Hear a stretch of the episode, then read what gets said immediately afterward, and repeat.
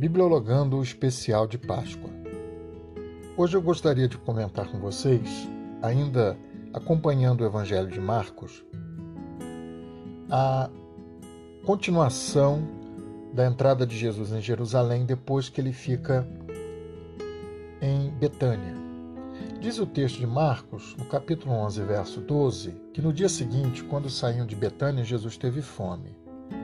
Então ali começa uma trajetória de Jesus rumo ao templo e ele, vendo uma figueira coberta de folhas, foi ver se tinha ali algum fruto, mas não encontrou nada, só folhas, porque não era a época de figos.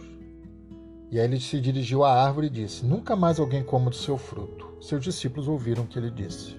Aí ele entrou, chegaram em Jerusalém, Jesus entrou no templo e aí começou a expulsar os vendedores e compradores que ali estavam, porque na frente do templo funcionava um sistema de câmbio.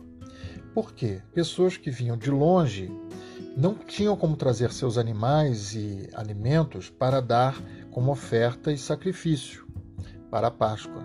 Então, quem vinha de longe trazia recursos financeiros e ali mesmo na frente do templo fazia uma troca de recursos para poder comprar os animais.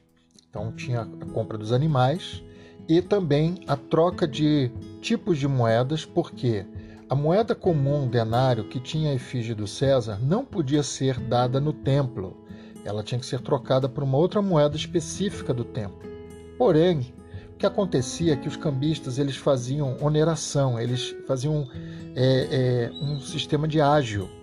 Logo, as moedas ficavam, o câmbio era muito caro e a, também para comprar os animais era muito caro.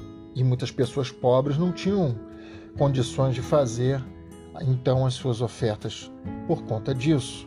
Jesus então começa a expulsar os vendilhões e derruba as mesas, cadeiras e, e quebra as partes lá onde eles faziam toda a transação deles e não deixou ninguém transportar nada pelo templo.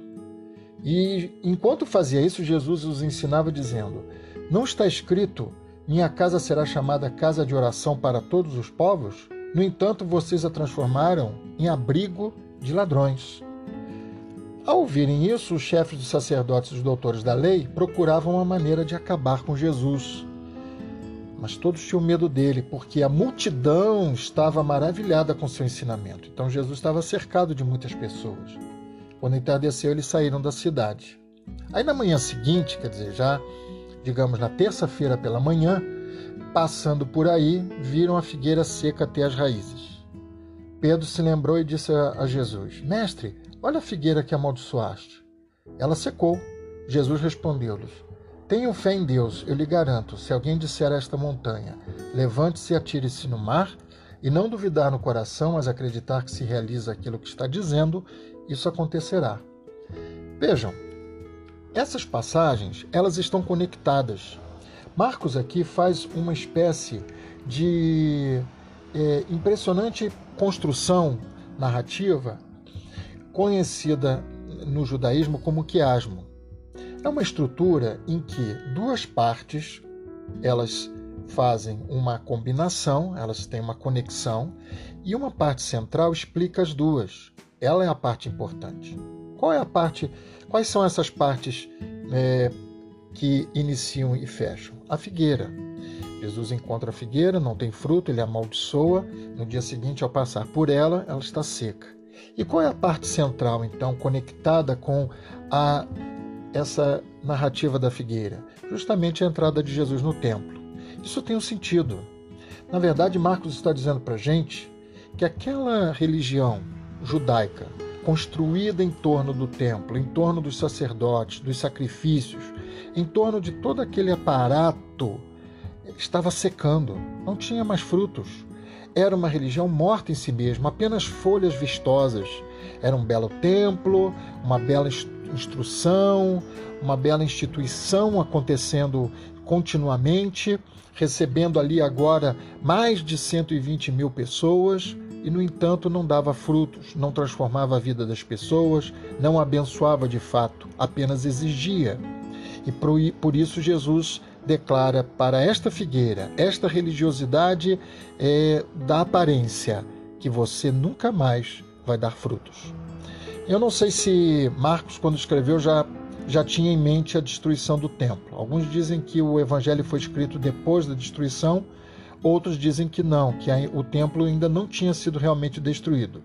Porém, havia já toda uma perspectiva de destruição da cidade de Jerusalém pelos romanos. Isso é lá pelo ano 68 depois de Cristo. Seja como for, as palavras de Jesus ecoaram muito forte para Marcos, e ali ele então construiu essa imagem de que a religião judaica tornou-se como uma figueira seca, sem frutos, que não tinha mais o que oferecer. Assim, então, se passaram os dias da segunda e da terça-feira, o início da terça-feira, de acordo com o Evangelho de Marcos. Em breve receberemos mais informações a partir desse Evangelho. Até o próximo episódio. Thank you